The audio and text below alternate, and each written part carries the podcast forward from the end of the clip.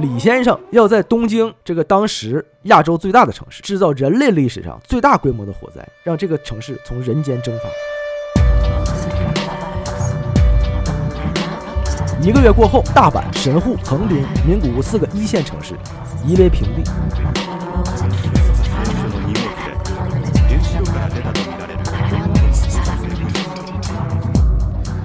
大家好，欢迎收听叉点 FM，我是书记。喂，还有字，我们的节目会在每周三零点更新。想加微信听友群或者是想投稿的听众呢，可以关注我们的微信公众号，搜索“叉点叉点”找到我们。哎，好的，这自己爷了哈。嗯哎，啊。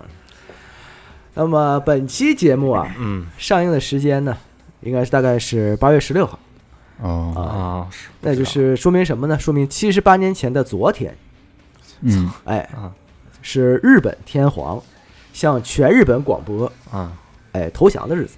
好日子，好日子吧？嗯啊，也就是日本投降已经是七十八年了，嗯也就是一九四五年的八月十五号。嗯那这次投降呢，就是象征着二次世界大战结束了，也象征我们八年抗战终于胜利了。对，哎，那各中艰辛啊，是每个中国人都知道、都了解，对对对，日本的仇恨是刻在 DNA 里，哎，刻在每个中国人的出厂设置里的。对，哎，那么我们今天啊，就聊一个第二次世界大战的故事。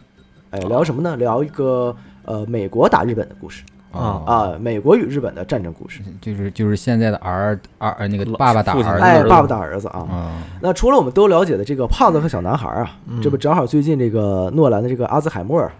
啊不，奥奥本海默尔也上映了啊， 得病了，哎 对，哎你这什么玩意老儿？年痴呆啊， 你是老年痴呆奥本海默尔也上映了，啊对吧？对，正好就是聊到这个啊，但是我们今天不聊原子弹啊啊，聊一下这个美国对战日本啊，嗯非常重要的一场战争，也就是叫最为著名的东京大轰炸，哦，哎。东京大轰炸，我们来单看方看面的，哎，，在对中国实施了南京大屠杀、嗯重庆大轰炸等一系列这个惨绝人寰的这个手段之后啊，嗯小日本子嗯他们到底来了什么报应嗯，啊？那让我们把这个时间啊推回到一九四四年，哦哎，距离投降的前日本一年嗯投降的前一年啊，四四年的秋天啊，当时的这个太平洋战场上，我们知道这个美国对日本是主要是在太平洋战场上打的，对对。当时的太平洋战场对于美国来说呢，那是捷报频传啊，啊，一直在单方面的碾压几乎是啊。对对，不过呢，这个美国啊，号称空军之父，啊这个亨利·阿诺德将军啊，嗯不是特别高兴这一天。为什么呢？他不光不高兴，嗯，他甚至呢要被摆在眼前的这份战报啊，气到发心脏病。为啥呀？他想就地去世，就地啊，想就地去世，想当场就死。为啥呢？哎，自杀你说呗为什么？怎么了？发生什么了呢？对呀，啊，对呀，啥事儿过不去？原来呀，哎，过不去了啊！七十五架，七十五架，当时最先进的 B 二九重型轰炸机，嗯从我当时我们的成都起飞，啊，哎，万里奔袭呀、去炸这个日本的九州飞机制造厂，啊，就轰炸去对呀，哦啊！我们知道这个 B 二九的后面后下一代是什么呢？就是我们知道这个 B 五二。啊但不过当时啊，这几架 B 二九啊，七十五架嘛，啊，由于这个气象啊也不知道，还是风速，还是这个对方的干扰等一系列种种原因吧，啊这次远征的唯一战果呢，是炸毁了当时的目标啊旁边的一座医院。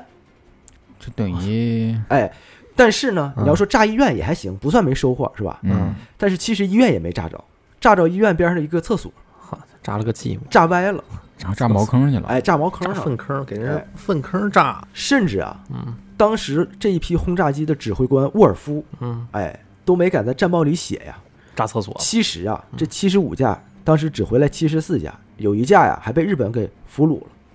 哦，哎呦我操，还掉了一架，甚至呢，嗯，这一架呢还被放到这个日本的皇宫里啊，放到前面展出。哎呀，侮辱啊，哎，这对当时这个空军之父我们说呀，这奇个耻大辱，啊，哎，奇耻大辱，对阿诺德将军，真的是没哎这属于什么呢？嗯属于三元极致加上特伦苏，辱上加辱。靠，哎我都没反应过来，是我说什哎么玩意儿那好不容易缓过来劲儿啊，啊？这个阿诺德跟这个沃尔夫说：“说你你赶紧跑吧，你别在这儿待着了。为啥呀？要这点破事儿传出来，要是说这个有一架被俘虏了，咱俩全他妈得上军事法庭，不好看，丢人丢脸，哎得上军事法庭。还丢命，要知道啊，这个当时啊，美国为了研发出这个轰炸日本的终极武器，嗯哎，当时整个拨下了七十亿的美元的巨款、哦，啊。我们知道这个前面说奥本海默这个曼哈顿计划，嗯嗯，哎，其实呢只用了二十二亿，剩下的呢？哎，造原子弹用了二十二亿，剩下四十多亿啊，啊，都花到了这次 B 二九轰炸机及配套的轰炸瞄准准距的研发上。啊结果还有一辆被俘虏了。哎，最后你炸个厕所，嗯啊还还被俘虏还，挺准的，炸厕所。那我们说啊，为啥？对，待会儿我就你就知道为啥炸厕所了嗯啊。我们说拿钱啊，你就说打水漂儿，你总得有有听个响吧？是啊，哎，这回连个响儿都没有，彻底就沉水里了。他不是炸了粪坑你最让人受不了的是什么呢？它不是在成都起飞的吗？啊？哎对啊，十万多中国老百姓啊啊，都在等着他们轰炸日本的好消息哦，啊、为了替重庆大轰炸的死难同胞报仇。但是呢，三十多万当时啊，成都农民啊分文不取，自发的牵牛拉磨呀，嗯用了半年时间把稻田啊都碾没了，嗯活生生碾出了四座当年最大的军用机场。为了是什么呢？就是给呃 B 二九轰炸机做这个起飞。啊，就对就为了炸他们，让他们报。仇去。对，结果结果这些工程的奇迹全都浪费了。这阿诺德呀，也无法向江中父老乡亲交差了。那就完了，哎，被喷死了不过呀，咱们说呀，你惭愧归惭愧，难过归归难过呀，啊，只是没有用。这军事法庭啊，该上还得上那肯定得上，啊。是你是太跑不了了呗。是太恶心了，这是啊。是挺恶心。但是也许是特别的缘分嘛，在军事法庭外面你得拿号排号的时候，嗯，哎，这个战绩最差的这个阿诺德将军啊，碰见了战绩太好但是被举报了，呃，而前来的柯蒂斯·李梅，要立这威就是我们今天的主角了啊啊啊，听起来像中国人啊，那嗯他举报什么呀？哎，待会儿就知道了啊。啊，这个李先生啊，啊当时姓李呢哈，哎，已经臭名昭著了，哦啊，他的诸多罪行呢是得到交战多方认证的，比如啊，嗯美军啊，也就是他们自己人啊，指控他篡改轰炸机操作守则。啊纳粹呢，德国啊指控他用白磷炸弹屠杀平民，啊啊是就连跟他一块儿啊这个出生入死的这个副官啊，啊控告他擅自驾驶飞机，造成不必要的伤亡，啊，他就是属于那种不不按择常规出牌的人，不择手段的。哎，不择手段。但这些啊，你这些说归说，举报归举报啊，但是无法否认，李先生哎确实牛逼，是所有轰炸指挥嗯官中啊战果最多的一个，那是战功累累，战功累累。这李梅啊，嗯，这个厚厚一叠的这个案底啊和简历，让阿诺德看见之后呢，羡慕哎，阿诺德感觉啊啊，自己战绩太差这件事儿啊找到救星了，为啥呢？想想请他嗯过来，哎，五行就缺李，八字就差梅。啊哈，他当即决定啊，就把这个爆破鬼才啊挖到太平洋战场来，你别打德国了，咱日本这边啊，咱得弄一弄，我搞一哦搞已经小日四本四年了嘛，啊，对啊马上他投降了嘛，对，就是日本也快趁着投德国投降这时候之前已经不行了嘛，嗯已经完蛋了。他把李梅挖过来，就想让他你自由发挥，嗯哎，为这太平洋战场啊，啊，他这篇本来不完美的一角，出一份走向牛逼的力。你这小词儿也是挺好的。那正在这个阿诺德将军啊嗯，哎，琢磨这个任命啊，怎么任命李梅先生这个期间啊嗯，呃，四四年十一月二十四号，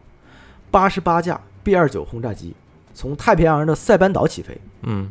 这次呢，起飞地点离日本啊近了一半儿，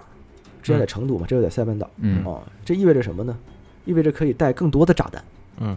那飞行员就信心满满，就高兴了嗯操我啊他妈给你炸了他啊！妈导弹多了，哎，我把人家那东京给夷成平地，都给你扔下去，嗯哎，但是啊，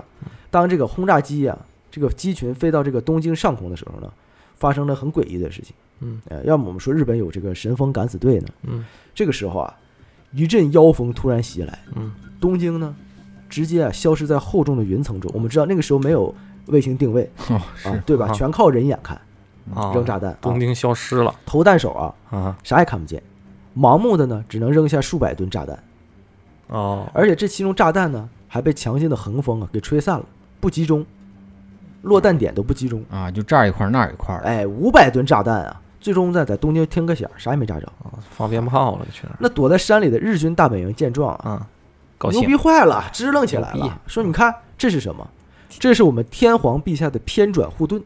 啊，哎，美军的轰炸对我们都没有用，无效的。对，都有个防护膜，话说回来啊，实际上，当时的东京其实连个像样的防空火力都没有。对，没有防空炮。全就是靠侥幸。全靠运气。对，就说这些话，什么偏转护盾的、天皇的牛逼，全是这个坟头烧厕所，呃，烧厕纸，糊弄鬼，坟头烧厕所，厕坟头烧厕所，旱厕你啊把人厕所建成坟头儿，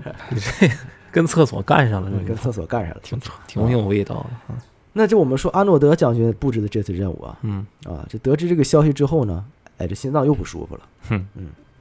塞班岛机场嗯是当时美军海军陆战队付出了上万伤亡代价抢过来的。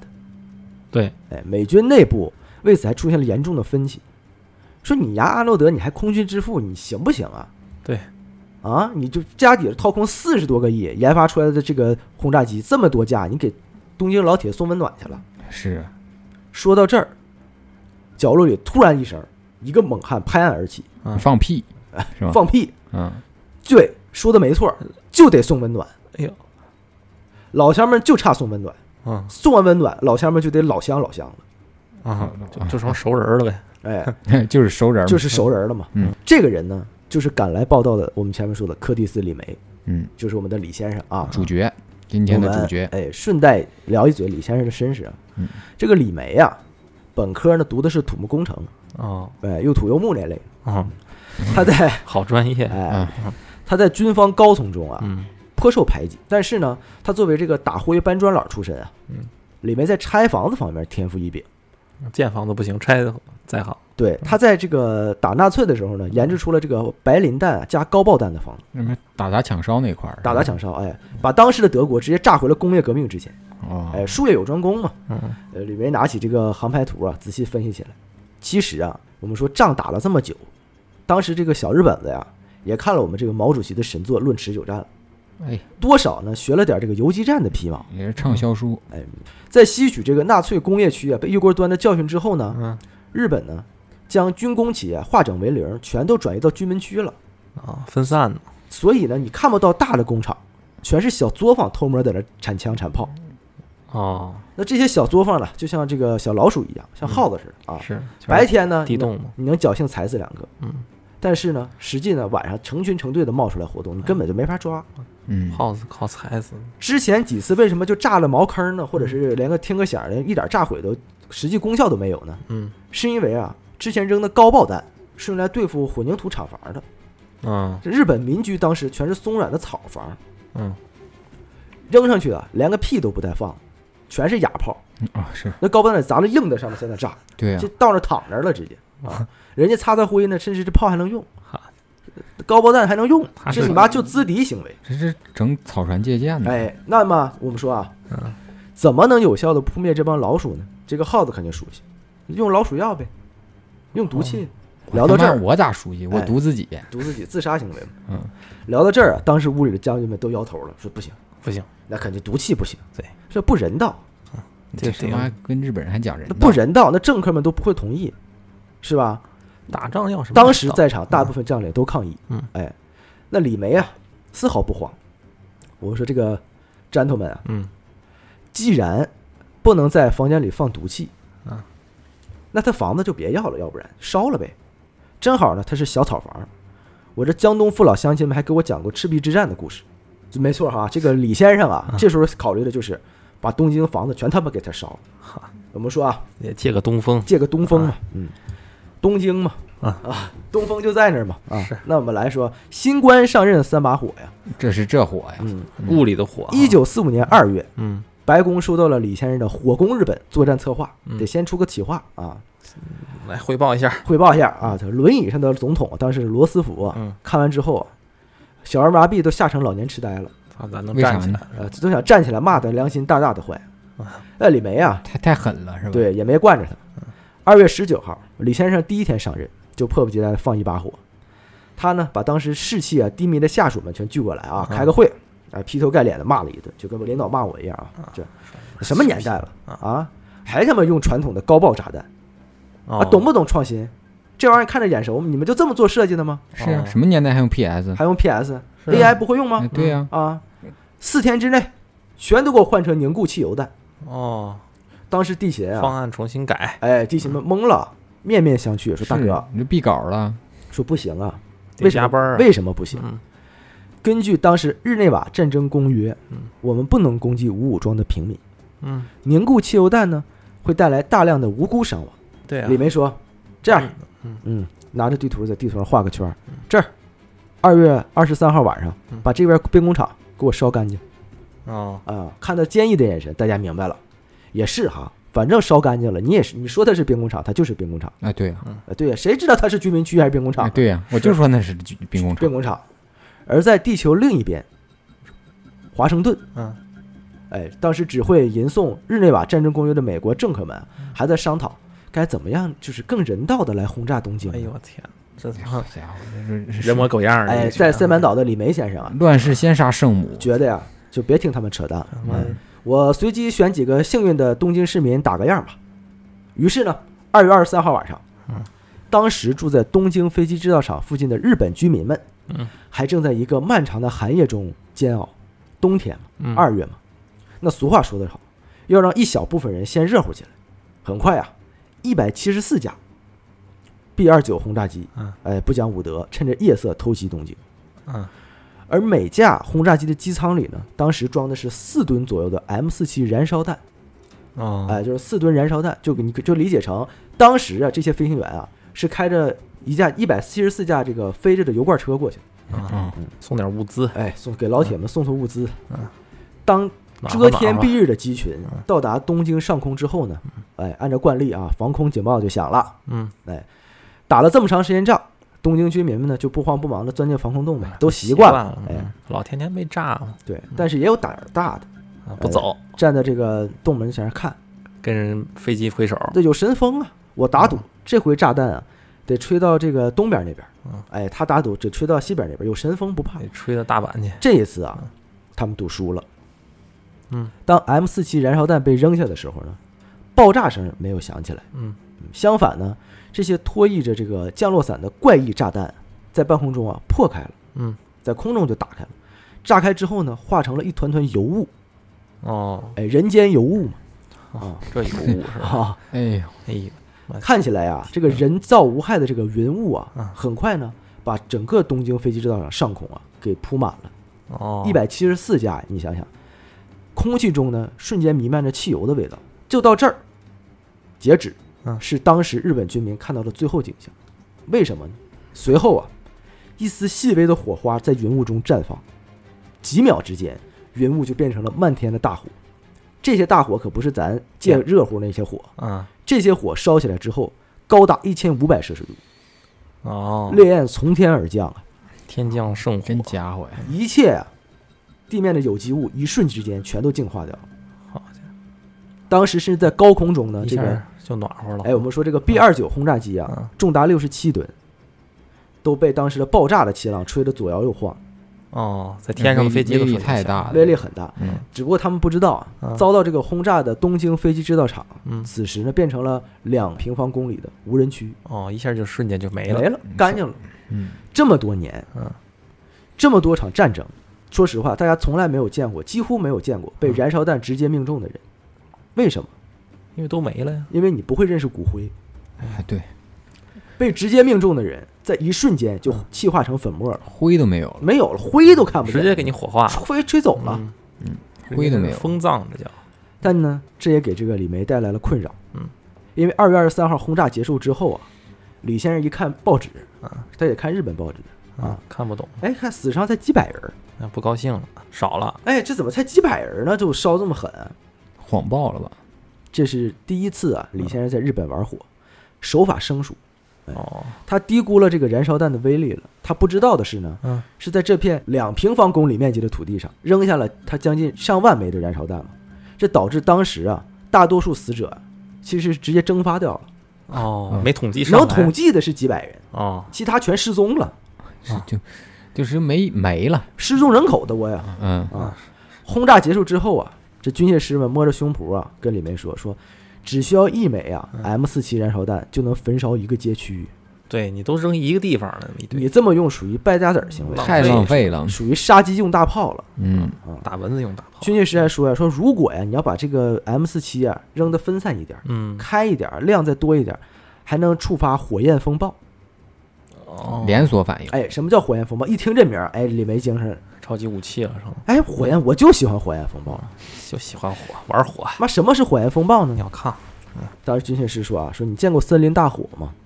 嗯那李明说见过呀，妈老子俄亥俄森林长大嗯的，从小被森林大火追着跑。啊，天天我点那那火就我点的，我讲森林大火烧到一定程度嗯，它根据热胀冷缩的定律，热气流就会向外扩散，嗯所以上千度高温的空气会在以会以这个几十公里的时速扩散，就像火龙一样狂舞，它会啊往外炸，这啊样的火焰。所以呢，如果只要你能触发火焰风暴啊，你就能把整个东京烤熟。哎呦，可是触发有个条件是吗？对你得研究风向嗯啊，得有一定的，但是你只要你触发，啊，你就可以以少量的燃烧弹来获得大批量的死伤。这 get 到他那个那个点，对我天，你呢，得先这样，啊然后再那样，然后再那样啊。这个李梅就悟了。然后就就就那样了就那样样哎就就完完了了啊，当第二天啊嗯，这个罗斯福先生还在为我们李先生的这个火烧东京一点零啊战果大受震撼的时候呢，这个二点零嗯就已经在李梅的战争疯子的脑海中成好型家了，伙，这回直接下巴脱臼了都。版本迭代一下，迭代一下啊升。级，那李梅的二点零计划呀嗯，可以不夸张的说是希特勒看了沉默，斯大林看了 流泪，哎这罗斯福知道了，也得知道自己命不久矣了。下巴都脱臼了，都站起来了嘛。李先生这给自己买要在东京，这个当时亚洲最大的城市，嗯，哎，制造人类历史上最大规模的火灾，让这个城市从人间蒸发。那首先我们说，李先生啊，嗯嗯知道这个政客们优柔寡断，前面不也说了吗？成天颂唱日内瓦公约嘛，嗯，所以呢，李先生很早就在欧洲战场上，他就是出了名的先斩后奏啊，啊，将将在外，军令令有所不受。对呀，那领导呢，先干再说。也拿这种优秀员工没办法，这没办法，你 KPI 够啊，少了他不行啊，呃，对，将在外，军令有所不受，KPI 还够，嗯，对吧？人家能给你完成任务就行，经过手下参谋们啊周密的计算，嗯，李梅至少需要两千吨燃烧弹才能点燃整个东京，两千吨，好家伙，嗯，这个弹药量嗯前无古人后无来者。你要这时候要等上政客们啊，国会批复下来啊，那这仗打完哎了，，这小日本子啊就进入雨季了，你走流程，一会儿这个手续不对，一会儿手那个手续哎不对，报销嘛对，哎跟报销一样啊。那没办法，李梅呢就找到顶头上司，我们前面说的空军之父阿诺德将军，嗯哎，表示说，我呢就是他妈不干了。啊，哎，我也要找到这两千吨燃烧弹。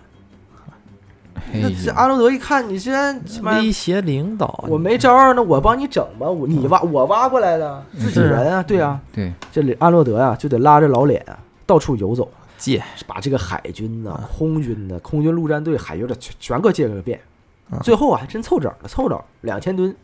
哎呀，哎呀，而且呢，挺有能耐，哎有能耐，有点能耐，人家嗯打仗不行，借东西没问题啊，啊有有点有点面儿，有弄点弄面儿嗯后勤的这是哎有点面儿，人缘好，但是当时呢，这个大家还为了表示感激啊，嗯，哎，大量的这个 B 二九轰炸机啊，这个以陆战队士兵冠名，在炸弹上写满了士兵们对日本的军民祝福，啊，比如这个 fuck you 啊啊，这 bastard 啊，这混蛋这些啊。嗯，那终于万事俱备，这个只欠东风了。嗯，一九四五年三月九号啊，是什么呢？是当时军国主义日本最盛大的节日，叫做陆军节嗯，啊，就全是那个姨妈旗啊，当时陆军节，陆军节他。妈 Z 六六国家陆军节，傻逼嘛， 嗯，是。当时李梅就觉得，嗯哎，得借着这个节日啊，当时万家灯火的时候，给这个东京增加一点节日气氛，是点个亮儿行吗？是哎吧？对对帮人对，点点天灯儿，点点天灯儿。所以啊，当时代号是什么？小火牛，叫火牛。哎呦，挺也挺有那个氛围的，不过呀，我们说啊，这临近轰炸的时候又出现问题，嗯，炸弹你凑够两千吨，嗯，飞机不够，是啊，你没飞机，你蝙蝠侠去投弹吗？咋运过去啊？你对就吧过不去，没人没人投啊。嗯那由于初期高强度的使用啊，预计到三月九号只有不到四百架 B 二九才就是能起飞。嗯，如果每架飞机按正常的四吨载弹量的话，总计啊也就能带一千六百吨炸药。那还差四百你，那四百吨咋办？嗯，嗯，可是如果这一次轰炸不成功啊，那么人有防范了，嗯小日本就不吃这套了，对，人家提前防范了嘛，那怎么办呢？对吧？李先生啊沉思了许久，决定呢做一个违背祖宗的决定。这啥呀？他呢要在三月九号梭哈一把。干啥呀？李梅呢要求地勤这些人啊，啊，把飞机上所有跟飞行没有关的东西全拆了，好吧，就是套一空壳子去，同出载重。能飞就行。嗯于是当时啊，到什么程度呢？装甲护板、啊，机枪、炮塔、座椅靠垫儿都拆了，人马也桶都卸了，人也不上去，人哎那不行，嗯无人驾驶，无人驾驶啊嗯，硬生生的给每架 B 二九啊挤出了两吨的载重。哎呦哎，呦，嗯，但是这其实是有代价的，嗯，代价就是这些重型轰炸机是以裸奔的状态飞往东京。就是嗯一旦当时日本啊派出这个战斗机很飞危机险偷袭的话，基本上这场轰炸的行动呢就会变成一项单方面的空中屠杀。对，嗯对，不过啊，我要知道的是啊，这个轰炸机机组是当时美国阵亡率最高的机种嗯，啊。这个李梅啊，就早就把生死也看淡了，无所谓。这他他也不去 啊，就是也不是 他他开的看淡有什么用啊那？这失败了，他要上军事法庭的啊呀。问题是人家直接当场没了呀，起飞前啊嗯，他甚至还叼着雪茄啊去视察地勤加油。嗯，这个地勤呢，当时还小声提醒说：“说大哥啊，说你别在这抽烟， 一会儿点 是我加油呢。呢，你这这这这李梅啊，就不当回事儿，还指着还指着油桶说：‘操，他敢吗？他敢敢着他咋他认识是吗？跟那油有关？’系？哎，不过其实啊，他也这个是尤物嘛，哎油雾嘛。啊不过这个将士们啊嗯都很知道，都知道这个李梅啊，嗯他是这个粗中有细的人嗯。哎，都知道他不是一个简，不是一个简单的粗人啊！那不光那细粗嘛，哎呀，有哎戏的地方是吧？又来了呢。那在三月九号之前啊，李梅呢其实就多次夜间小规模的试探性轰炸，嗯，以此来验证日军是否有，呃，战机是否有夜战能力。嗯，他得出的结论是什么嗯呢？就是日军战机啊完全没有夜战能力没有，啊，所以呢，李先生就放心大胆的开干了。就说哎哈那哎整整吧，而拥有上百万人口的东京，当嗯时又是日本这傻叉陆军节，嗯，对吧？难免会有几个傻叉张灯结彩嘛，啊那 就是呃暴露目标嘛，对吧？战争期间的万家灯火，嗯，那不就为了轰炸做这准不备是吗？标物吗？那几家点红灯的，嗯，哎，全都不要，大大的不要。三月九号晚上，三百三十四架，我们可以说是青春版的 B 二九轰炸机啊，青春版的就组成了庞大的机群，嗯，如约的向日本东京飞去了。嗯，在这个庞大机队的前方呢，是有几架是装有这个雷达呀，那是这个雷达很宝贵啊，嗯而且还挂挂着这个照明弹的 B 二九领队机作为眼睛嗯，哎，来帮大家观测前方的情况，嗯带着带着去，带着去。别迷路。在漆黑的太平洋面上，无聊的低飞了几个小时之后呢，前方的领队突然就拉高了高度，刺入了云层。借着当时啊嚯，我皎白的月光，嗯，导航员看到了一座巍峨的雪山突立在前面，那是什么呢？富士山呢，就是 Mountain Fuji 啊！ 嗯哦哎，熟悉路的导航员一下就知道，哎呀，Mountain Fuji。嗯，旅游去了，夫妻 Mountain Fuji 啊， Mountain 日本的 Fuji 神山，反正 日本的神山富士山啊、蒙蒙皮书 记，猴猴子书记，是当时他们轰炸东京最好的路标了。嗯随后呢，领队机左转俯冲，云层下方一片万家灯火，嗯，那这喊着发现东京了。这个领航员打破了这个无线电的静默啊，哎他其实应该把那个燃烧弹扔富士山火山口里，对让他不，你直接引炸了你引发不了，引发不了啊很难对，你哦你除非扔原子弹，可能有机会。哦，当时呢，一向稳重的这个空军之父安诺德将军啊，嗯在电报机旁，他一宿没睡，可以说啊，这是赌上他职业生涯的一场战争。嗯，这一场要是输了，就恐怕就得是山本五十六审判他了，啊，身败名裂，又上军事法庭了，又上军事法庭。法庭了，随便那上地面上啊嗯防空警报如约的响起来嗯，那日军的这个高射炮啊开始向天空中随随随便开火，也咱他也瞎鸡巴 开，随便开火，胡乱炮也，胡多乱射，飞机多，随便打着瞎鸡巴打是点儿，哎，能碰上哪个是哪个嗯。那东京城内呢，吹响了这个熄灯号，万家灯火就全都消失，就黑了。哎哦，让你找不着，看不见，哎，他们想要遁入黑暗中以求自保，夜遁这叫，但我们知道啊，这已经晚了。那领队机的飞行员眼疾手快，一下呢就辨认出东京城区的玉田川，嗯，是刚才都看见你了，就我都看见藏啥呀？对呀是啊，明显你跑不了。这个时候呢，他们先是把一发发白磷照明弹啊嗯，撒向了河面，玉田川的河面，这是最终的死亡宣告。啊，那不明所以的日本军民啊，还探出掩体说叫骂说：“你你看美国人啊，哎呦，给我着亮，哎这啊不让睡觉，想把我们的河水烧干，想渴死我们哎呦，啊！”哎，是不是渴死你，是烧死你？啊，是啊。随嗯后，铺天盖地的轰鸣声啊，过去之后呢，夜空中无数的银色雪花从天而降，哎呦，三百余架 B 二九轰炸机组成的庞大机群，正在以农用飞机撒农药的方式嗯拂过了东京上空。哟，鸡群掠过头顶，洒下的这些雪花呢，这个梦幻的场景，当时地面人啊忍不住抬头看，哎呦，好漂亮哈、啊！嗯，很快，这些雪花就洒到他们脸上了。这些呢是由镁和白磷组成的雪花，哎呦，它们以近千吨的高温烧煮一切的阻碍，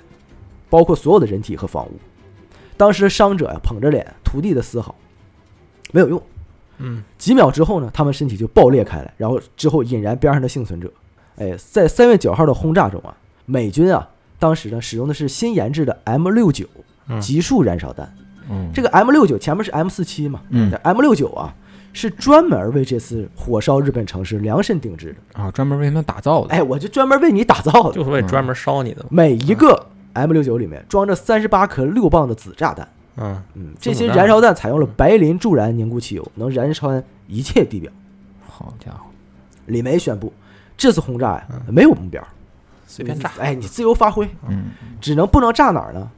不要炸天皇的寝宫，因为我们得保护历史文物啊、哦，那一群市民啊，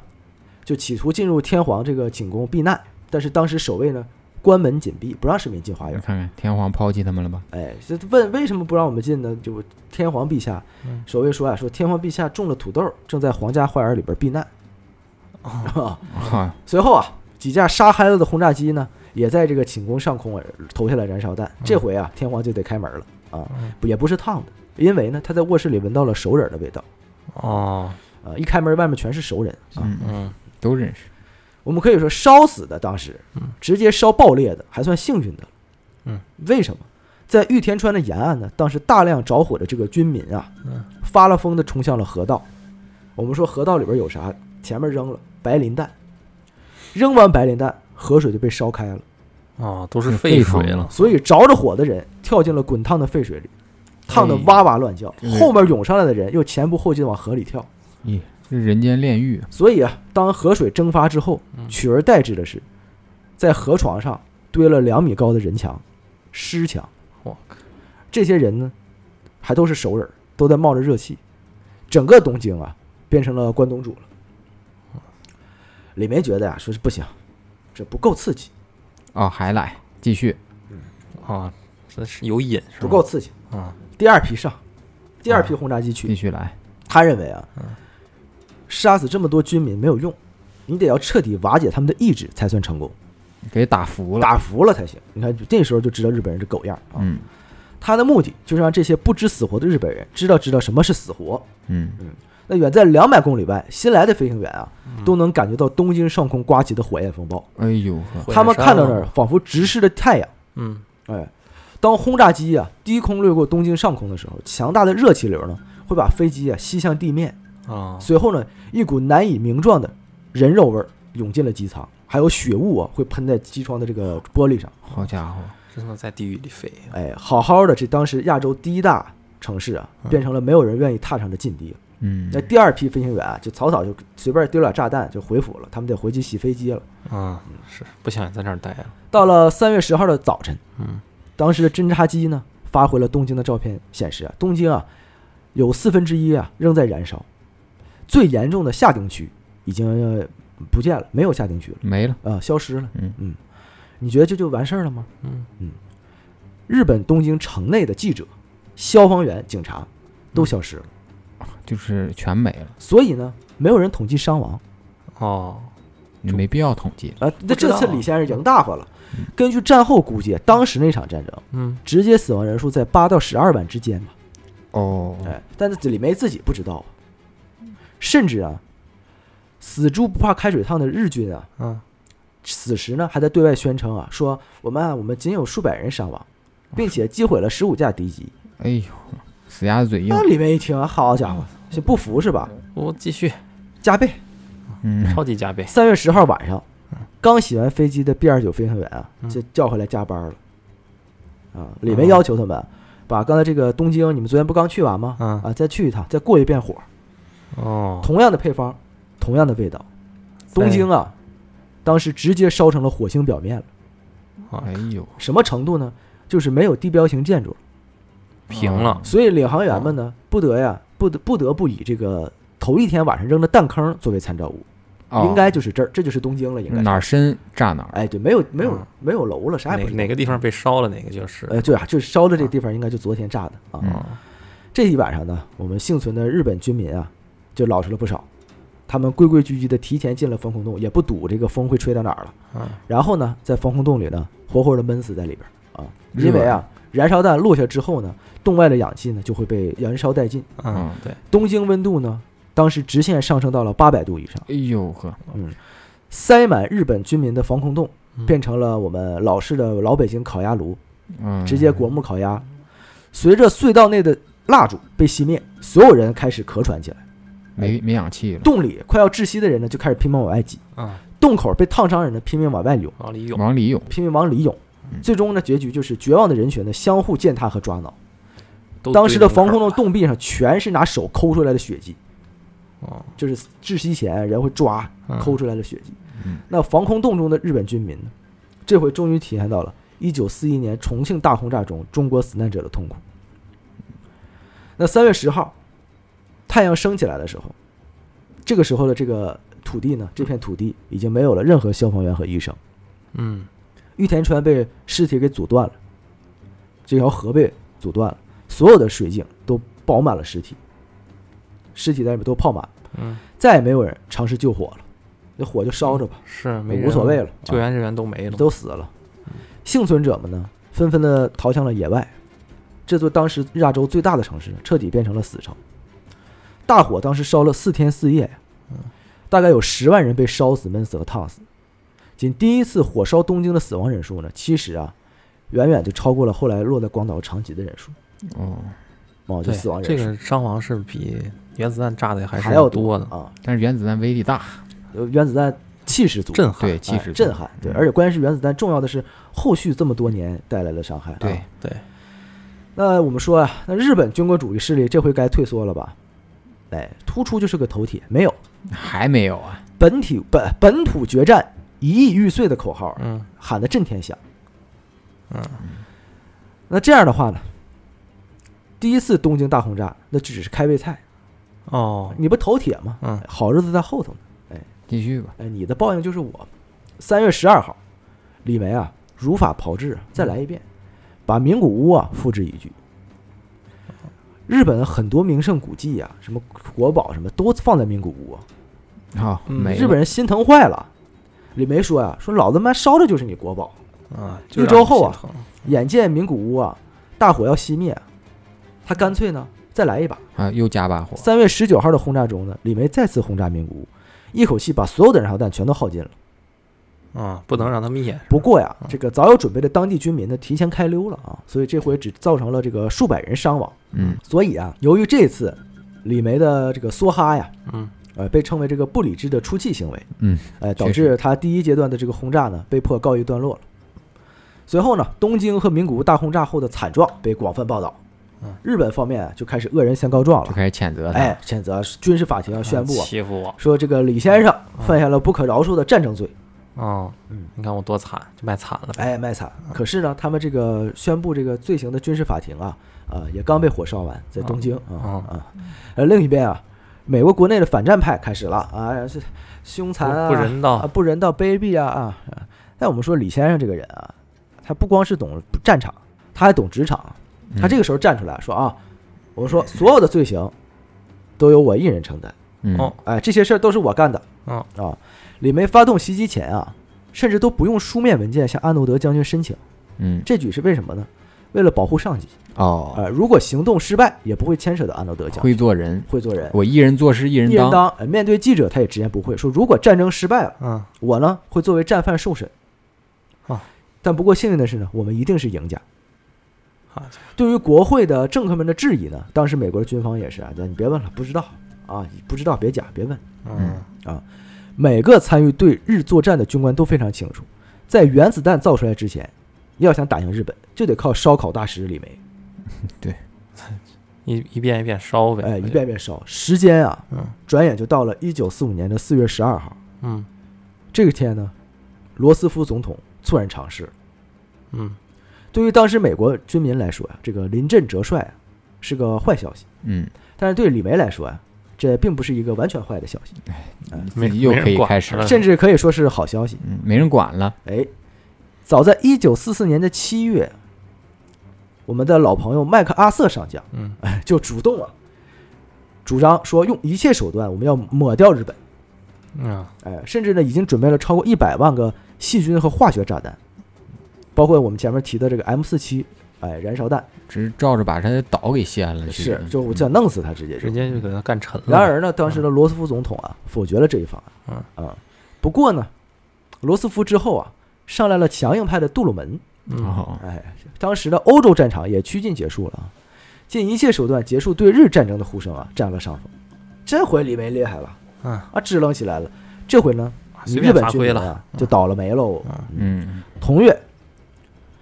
第五十八和第三百一十五轰炸联队抵达了马里亚纳群岛。李先生此时的手上兵力达到了鼎盛，他的第二十一轰炸司令部总共有五个联队，一共呢有一千零二架 B 二九轰炸机，好家伙，成了当时啊有史以来最强大的轰炸机部队。至于弹药问题呢，尽管当时李梅新定的燃烧弹还没有交付啊，嗯但是海军那边呢破天荒的捐出了自家两万吨炸弹。啊，哎啊，那专业的事儿还得专业人来做，那海军要那么多炸弹没有用，就是一家亲吧，那一家亲嘛。那里面一看，这感谢老铁送的火箭， 是啊，伙计送的烙铁啊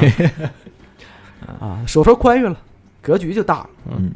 他随手画了个圈儿啊，把日本六十九座主要城市中的六十七座，哎，都设定成了重大重点的这个轰炸目标。画画重点全都画哎，了。为啥是六十七座呢？嗯一点不客气哎，得你得剩两座嗯，剩这两座呢，一个叫广岛，一个叫长崎。啊，留留着嘛哎嗯，原子弹用吧，对，它有特殊的使命嘛。嗯，嗯，至此啊，从这一天开始，日本没有一个夜晚是安全的。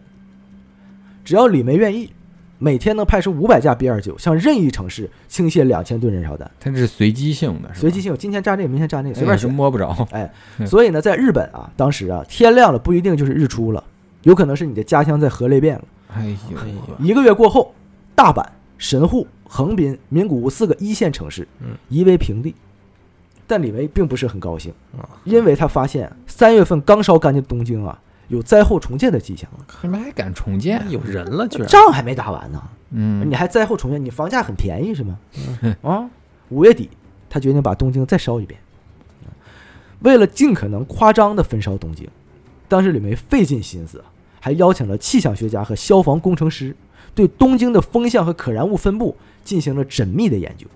以确保当时它要造成的两场火灾可以合并成一场史无前例的火焰风暴。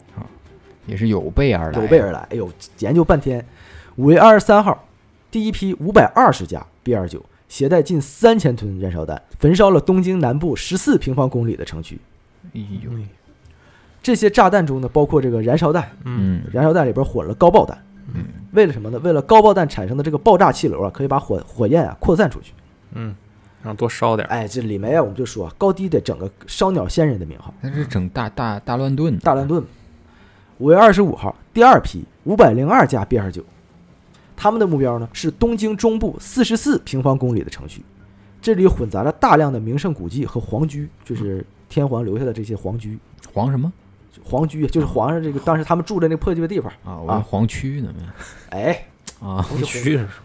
这些啊地方我们前面不说了吗？他在这个炸的之炸的这个过程中有说过，说不要炸天皇寝宫啊，啊，因为保护名胜古迹嘛。现在不管了，都炸。哎，不管了啊，嗯反正岛都要给你掀了，你是要这有什么用啊？轰炸开始前呢，里面就对外放出风声了啊，说我们啊无意炸死日本天皇殿下。哦，哎，你讲讲这话，这话嘴里说出来意思是什么呢？是要是天皇炸死了，我可不是故意的。啊，不是故意的，哎，这就这回啊，他们也顾不什么皇城啊、名胜啊、京都啊，什么玩意儿全炸嗯，啊！这回呢，昭和天皇啊也就加入了逃难大军了。害怕在这一刻，日本军国主义其实就彻底输了。害怕了，杀人呢，不光能杀人，还得诛心呢。嗯轰炸开始前啊，美军的轰炸机啊就开始往下撒传单了，哦，哎，撒下了数万份传单，上面呢还明确的标着即将被轰炸的城市和暂时安全的地方，啊，让他们去，哎，杀人诛心嘛，嗯让他们去了嗯之后炸他们去的地方， 哎，就你怎么着你都逃不掉，反正整个东京全要给你，整个城市。五月二十五号的轰炸结束之后呢嗯，果然壮丽的火焰风暴，哎，这回再次的出现了，嗯那尽管东京只有不到六分之一的面积遭到轰炸呀，但是火焰风暴呢席卷了摧毁超过了百分之五十的城区，哦，烧的比少一半儿，烧得很啊嗯！爆炸产生的浓烟啊，到达了海拔一万五千米的高空的哎平流层哎啊，呦，龙卷风般的风啊，以每秒一百多米的速度吹过，让人联想到了火山喷发了啊！至此啊，就算天皇下跪磕头啊，也没有老百姓愿意回城中工作了。嗯 是是咋工作呀？这没以地此儿呢，日本的工业体系彻底瓦解了。哦，啊、你再这么打下去，日本人只能用竹竿子和美军就是对抗扔，扔石头嗯竹了，竿子都烧没哎了，你竹还竿子烧竹没竿子呢，只能扔石头了啊。呃，丧心病狂到极点的日军狂热分子呢，开始对这个美军的这个俘虏下手。哦，五月底呢，八名美军飞行员俘虏被送到了九州帝国大学进行了活体解剖好家啊伙，，就喜欢这个日本啊，变态啊！他妈哎傻逼，日军啊还将解剖过程啊全程拍照记录，落在日本人手里的美军飞行员呢，大部分在刚落地的时候啊就被暴民殴打致死了啊哦，其余呢被俘的幸存者呢都被送往了实验室。那日军的俘虏操作，对待俘虏的这种虐待操作呀，嗯哎，虐待俘虏的遭操到作虐待俘虏的操作呀，遭到了美军最强硬的回击。嗯，李梅嗯获得了无限制轰炸的授权，是啊炸弹管够，飞机管够，自由决定轰炸目标。太爽了，那彼时的李梅还不知道啊，如果原子弹制造失败嗯，就需要让他把日本炸到投降哦，啊，他就要当那个阿兹海默奥啊奥本海默，忘了啥都忘了，是吧对，啥都得忘。嗯到了一九四五年六月，嗯 日本六十七座十万人口以上的城市呢，全都被焚烧了百分之五十以上，其中最惨的富山县啊，城区焚烧高达百分之九十九点五，这是没了嘛啊，那，就是没有，就是消失了嘛，啊， 还剩点 啥呀？这嗯是还剩零点五嘛， 剩两个柱子，哎，啊，虽然是城市遭到大面积焚烧啊，但是大量烟尘呢，哎，改甚至改变了这个日本的气候，哦，呃，所以粮食呢也大面积减产了，再加上粮仓啊也被烧毁了，日本开始出现了饥荒。嗯，嗯，为了躲避轰炸呀，日本居民连生火的权利呢也都被剥夺了，没饭吃了。可以说呀，这个日本大轰炸呀，把军国主义杀回烧回了这个石器时代啊，就也不让生火了，啊，所以怪越不来越所怪以不得喜嗯欢吃刺身哎的刺现在，身都嘛喜欢吃生伤的的嘛，嘛啊嗯所以呢，越来越多的历史学家相信啊，后来的这两颗原子弹啊，嗯属于锦上添花行为了，啊，是，其实本身也能给他打打到服了，对，他就是个烧鸟仙人啊，李梅啊。嗯那据统计啊，李梅呢一共向日本投下了十四万七千吨炸弹，哟，摧毁了你能知道和能叫出名字的所有日本城市，而保守估计呢，死于燃烧弹的日本人，嗯哎，大概在五十到八十万人，哟，而这些呢，五十到八十万啊。嗯不包括那些气化了的失踪者。那肯定更多呀，对呀、嗯，然而呢，最终啊，我们知道结局，李梅最终站到了原告席上。哦，嗯，一九四五年九月二号，李梅呢搭乘着这个美国海军的密苏里号战列舰，浩浩荡荡的开进了东京湾，嗯准备接受日本的投降仪式。在船上啊，他摆着臭脸，近距离的欣赏着自己的杰作啊。不还不满意？哎说，对于那些啊没葬烧身够火海的亡灵啊，嗯他从来没有想过道歉，凭什么道歉，对吧？嗯杀死日本人并不会让我感到不安，我只在乎是否能结束这场战争。嗯，不过呀，他力主呢将参与活体解剖飞行员俘虏的参与者绳之以法，嗯，并让这些日本战犯呢大多呢被处以了死刑。啊，那在杀完最后一批日本人之后呢，这位未来美国历史上最年轻的四星上将还完成了个心愿，嗯，就是他开着当时呢用于轰炸日本东京的这个 B 二九重型轰炸机呀、嗯，哎，从日本的北海道起飞，中间不停留，直接飞回了美国中部的芝加哥。好家伙，哎，当时还创下了当年的飞机航程世界纪录。哦好，多年以后呢，这位对日作战的头号战犯啊，这是打引号的啊，嗯踏上了日本领土啊，哎，命运给他一个玩笑，那就是一九六四年，在日本国防部长原田实的提议下，嗯，日本内阁决定向李梅先生颁发最高级别的勋一等旭日大绶章操，理由是感谢他帮助建设日本国防。我感谢你炸我当年，哎，面对这种舔狗行为啊，这嗯李梅也是，就是欣感然到接感到受恶心啊啊！啊，就是死那么多人也不妨碍呃日本叫美国爸爸嘛，这百我爸爸。最恶心的是呢，最尴尬的是呢，当时的昭和天皇啊嗯拒绝给李梅颁奖。啊，嗯，以以上上热， 哎，热这人就是，so hot 高这个人高温，嗯，so hot 啊！以上就是今天的故事。太干了，那我们知道战争啊，呃，不会给任何一个民族带来幸福。对对二战中的日本给中国居民带来了莫大的伤害，是世代中国无法原谅和忘怀的啊！嗯希望未来在每个民族、每个国家都能记住，和平是我们现在用鲜血来换来的。对啊，以上啊就是今天的全部内容。你这最后标杆立格局挺高啊，那是日本这种国家其实就是改狗改不了吃屎，是，他炸完他一杀完他一还还谢谢你们，还得谢谢，还得给他颁个就奖是日本这颁个奖种，他们就是必须得给他打的服服帖帖的。对，要不他天天琢磨着怎么干你。，对，对，我觉得就这是个你但凡有点弱点，他就他就那个，不管他之前怎么对你的，就想弄死对你，对，就想弄死就你。可着你的弱点弄你。这可可是隐忍，对，这是一个有问题，就是有那个叫什么“有小节而无大义”的都民不族是，隐忍，他那是阴险，对，就是隐嘛，阴险。有有小节而无大义嘛。没大义也现没在有。小节也没现，有在小节也没有小节哪了，有不装了，现在是不装了。是不装了。呃，节目的最后呢，我们向大家征集投稿啊。世界上有两样东西不可直视，是人心和太阳。生活中呢，我们难免会遇到来自他人的恶意。如果您或者您身边的朋友也遇到过让您觉得充满恶意的经历，并且您愿意分享的话呢，欢迎来给我们投稿，这是我们的“看见恶魔”专栏。那么，如果您身边有一些亲身经历的，或者是道听途说的灵异经历呢，也欢迎给我们投稿，这是我们的“鬼话录”专栏。谢谢大家。所以你就喜欢玩倒装啊，是我吧？喜欢反人家。对听特不习惯，哎反正特舒服，我觉得，嗯，好，嗯舒服又爽去了。嗯爽爽爽爽，给了吧，啊，以上呢就是今天的全部内容，感谢您的收听，啊，好，那那就就下期再见吧。下期再见吧，拜拜。拜拜。 Yes.